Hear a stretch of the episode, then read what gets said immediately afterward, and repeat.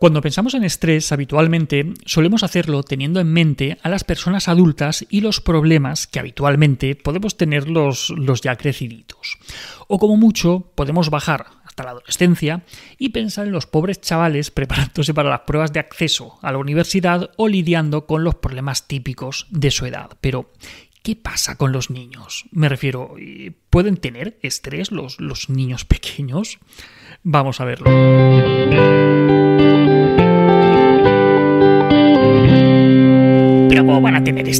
Los, niños pequeños? Si dijéramos que tienen muchas obligaciones, que tienen problemas para pagar la hipoteca, un jefe que les hace la vida imposible, pues, pues entonces quizá, pero ¿de qué se va a estresar un niño pequeño? ¿De los deberes? ¿De, no tener donuts para merendar? A ver, que, este tipo de pensamiento tampoco es raro, ¿vale? Dijéramos que, que serían los, los, negacionistas del estrés infantil, por, por, ponerles un nombre. Pero hay muchas personas que, piensan así. Ya, ya hemos hablado otras veces de, este entorno adultocéntrico en el que vivimos, que, los mayores pues, somos la medida de, todas las cosas y menospreciamos o, directamente ignoramos las preferencias, las necesidades o, los problemas de, de los más pequeños. Esto pasa con el estrés infantil, pero también con la ansiedad, la depresión o cualquier otro aspecto emocional, que parece que, si no tienes 40 años y una hipoteca que pagar, tus problemas son menores. Algo parecido a todo esto de, la negación del estrés infantil pasaba hace no mucho con el tema del dolor en los bebés. Os, cuento. Hasta finales de, de, la década de los 80, es decir, hace cuatro días, y no se aceptó definitivamente que los recién nacidos experimentaban dolor sí, que, los recién nacidos, las personitas pequeñas, experimentaban dolor.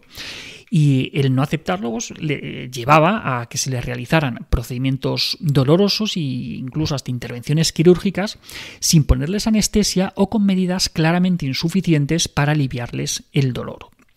De hecho, eh, hay publicaciones bastante recientes, por ejemplo esta del 99, en la que se afirma que la experiencia de dolor se establece aproximadamente a los 12 meses de edad. Por debajo, nanay.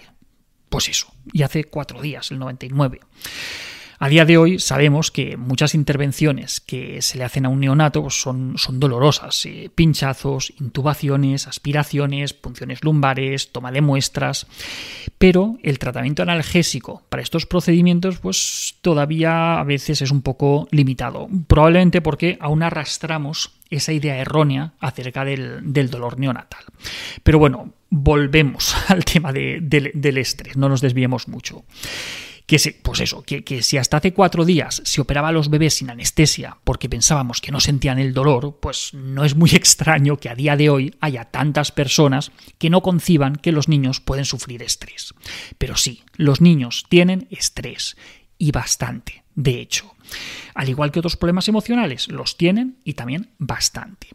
De hecho, eh, se sabe que un estrés sostenido en la infancia predispone al desarrollo de enfermedades tanto mentales como físicas. Me refiero depresión, ansiedad, trastornos alimentarios, desarrollo de obesidad, de diabetes, eh, problemas metabólicos un metaanálisis bastante reciente con, datos de 60.000 niños y adolescentes mostraba como la prevalencia de depresión, de ansiedad, de problemas de sueño o estrés postraumático se habían incrementado en un 29% para la depresión, un 26% para la ansiedad, 44% para los problemas de sueño y 48% en el caso del estrés postraumático. Es decir, que los niños tienen problemas emocionales, tienen estrés y además con todo esto de la pandemia, como veis, se ha aumentado un montonazo.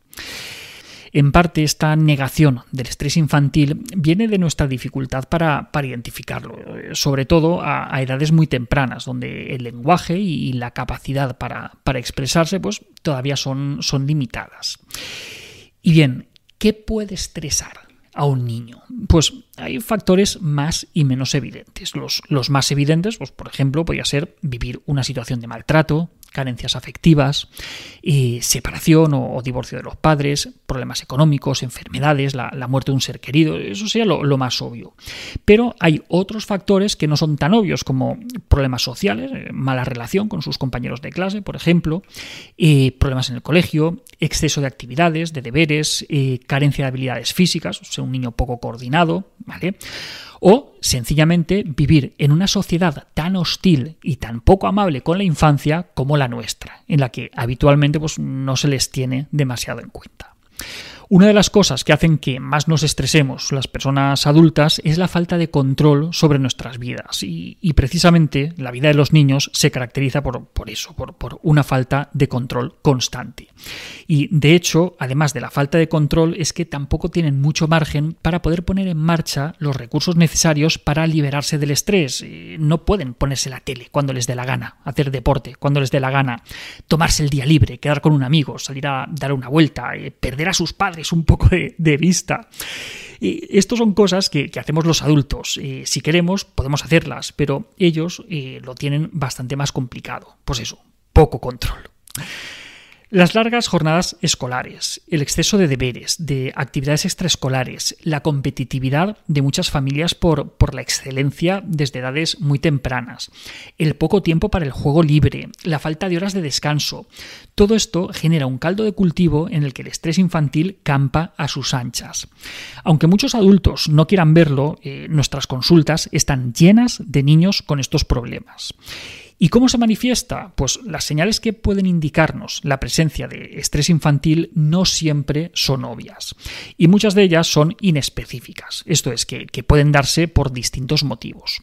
Tendríamos síntomas o señales a nivel psicológico, a nivel físico y a nivel conductual. Empezamos a nivel psicológico. A nivel psicológico podemos mencionar la desmotivación, falta de interés, irritabilidad, ansiedad, problemas de memoria, altibajos emocionales, problemas de concentración, por citar solamente algunos ejemplos. Esto a nivel psicológico.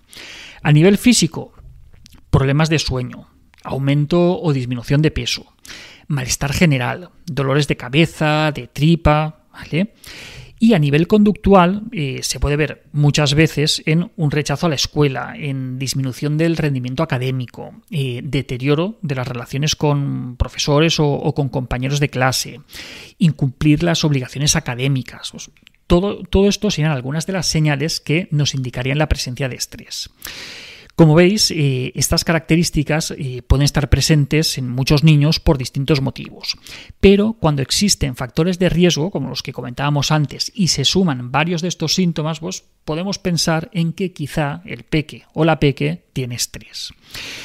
¿Y qué podemos hacer si tiene estrés? Pues teniendo en cuenta que, no podemos prenderle fuego al sistema y empezar de cero, pues tenemos que intentar amortiguar en la medida de lo posible los factores que pueden llevar a nuestros peques a tener estrés. Porque, como hemos visto, los niños sí que pueden tener estrés. Y de hecho tienen bastante estrés, pero lo cierto es que no deberían tenerlo. La infancia debería ser una época en la que los niños pudieran vivir a un ritmo un poquito más humano.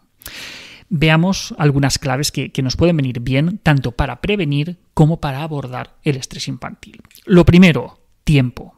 Tiempo. Los niños necesitan tiempo también para perderlo. Cada segundo de su vida no puede ni debe ser aprovechado en tareas súper significativas, súper educativas y súper interesantes. El tiempo también se tiene que poder perder. ¿Vale? Más cosas, extraescolares. Eh, mucho ojo con las extraescolares. ¿Que son necesarias para la conciliación? Está claro que sí, por supuesto. ¿Que a muchos niños les interesan un montón de temas y se quieren apuntar a todo? También. Pero muchos niños cenarían todos los días hamburguesa con patatas y no se lo permitimos, ¿vale? Un poquito de calma, por favor, que, que tengan tardes libres, ¿vale? Más cosas, la excelencia. Los padres no somos ni entrenadores personales, ni coaches de liderazgo, ni coaches de éxito de nuestros hijos, ni nada de eso. Somos su referente y somos quienes deberíamos promover su felicidad.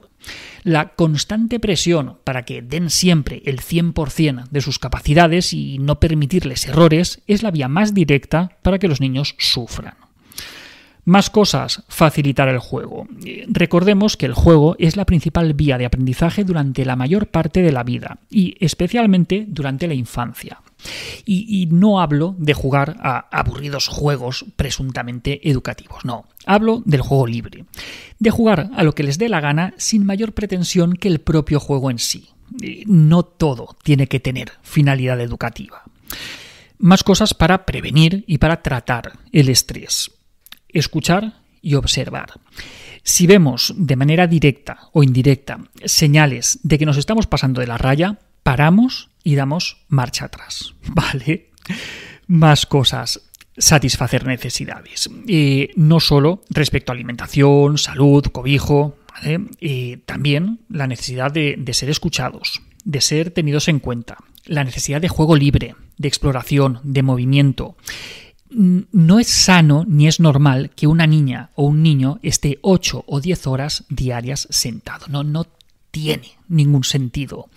De hecho, el ejercicio físico es un pilar fundamental para la reducción de estrés y su, eficacia está más que demostrada a nivel científico. Quizá los adultos necesitamos programar sesiones específicas de, de, ejercicio formal, pero es que en el caso de los niños basta con no impedírselo, ellos ya se mueven por sí solitos. Y si nada de esto funciona, ¿qué, hacemos si vemos a nuestra criatura que, que, lo pasa mal y todo esto no funciona? Pues para eso estamos los profesionales de la salud mental, para ayudarles con técnicas para disminuir ese estrés, para paliar sus efectos y para asesoraros a vosotros, a las familias, de manera individualizada respecto a qué podéis hacer para ayudar a vuestros peques. Y hasta aquí otra píldora de psicología. Eh, si os ha gustado podéis ayudarnos compartiéndola. Además tenéis muchos más vídeos y muchos más artículos en el canal de YouTube y en albertosoler.es. Y en todas las librerías nuestros libros Hijos y Padres Felices, Niños sin Etiquetas y el cuento infantil Tengo Miedo. La semana que viene, más. Un saludo.